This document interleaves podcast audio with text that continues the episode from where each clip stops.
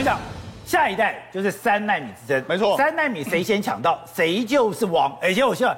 台积电在三纳米开始试产，对，就没有想到有六家公司，没错，都在抢产呢。没错，前一阵子我们才听到说，因为台积电的三纳米被这个 Intel 或是说苹果包下来之后，很多厂商不爽，对不对？但是现在这个苹这个台积电证实，它的三纳米已经开始量产。目前主要客户有苹果、Intel、超微、高通、联发科、博康，还有这个迈威，他们都已经开始有可能会下单给台积电。所以目前台积电在三纳米的这个这个客户，其实并没有如同三星说的有流失。这个我上次就讲，其实这是三星。他自己放出来一个话，好，那为什么这个三纳米？所以 AMD 对高通、Intel、联发科还是来他投对下单？那为什么三纳米很重要呢？事实上，三纳米我们台积电用的是所谓的 FinFET 的这个技术，跟三星用的所谓的 GAA 的技术两个是不一样。那因为 GAA 技术呢，这个目前呢，台积电二奈米是用 GAA，就是二纳米的时候，台积电跟三星是技术一模一样，但是三纳米用的是不一样。那所以台，所以三星为什么要这个时候放话呢？因为这个 GAA 目前技术其实是并不成熟的，他这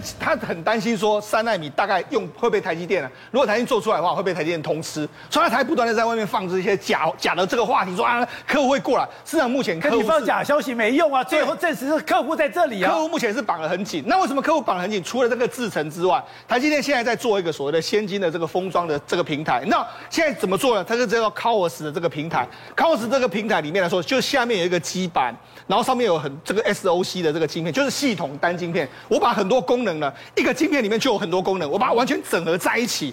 那旁边还有这个这个所谓 H HBD HBN HBN 是什么低润。所以它这个是什么？我等于是一个这个所有的晶片的功能加上 DRAM，这已经是一个小型的电脑。我这个一个晶片就是一个小型的电脑，一个晶片就是一个小型电脑。我可以把很多晶片整合在这个里面。我的 CPU 跟我的 DRAM 是放在一起的。对，CPU、DRAM，甚至未来可以整合更多的晶晶片在这个地方。那这样可以有什么用呢？第一个可以缩小我整个的这个晶片的这个规格。另外一个什么？我可以加快速度。宝杰为什么可以加快速度？过去一段时间 DRAM 是在这个晶片外面的，所以你每次要这个快速的时候是要到 DRAM 去存取一线，再回来再这样的。但是你在整合在一个晶片里面来说，它就在旁边，距离很近，所以距离会很近。但是这个难处是难在哪里？难在你要散热，因为它这个力、这个功率一定会非常非常大。对。所以台积电用的这个所谓三 D 的封装的平台，把它三 D 化之后呢，它的散热功能会更加强大。所以这个三三 D 功能加上说它的三纳米的技术，如果领先量产的时候，我跟你讲，三星应该要追上的难度是非常非常之高。那不就差距跟三星越拉越大了吗？对，也就是说，它一旦三纳米或者说这个先进封装平台架设好之后。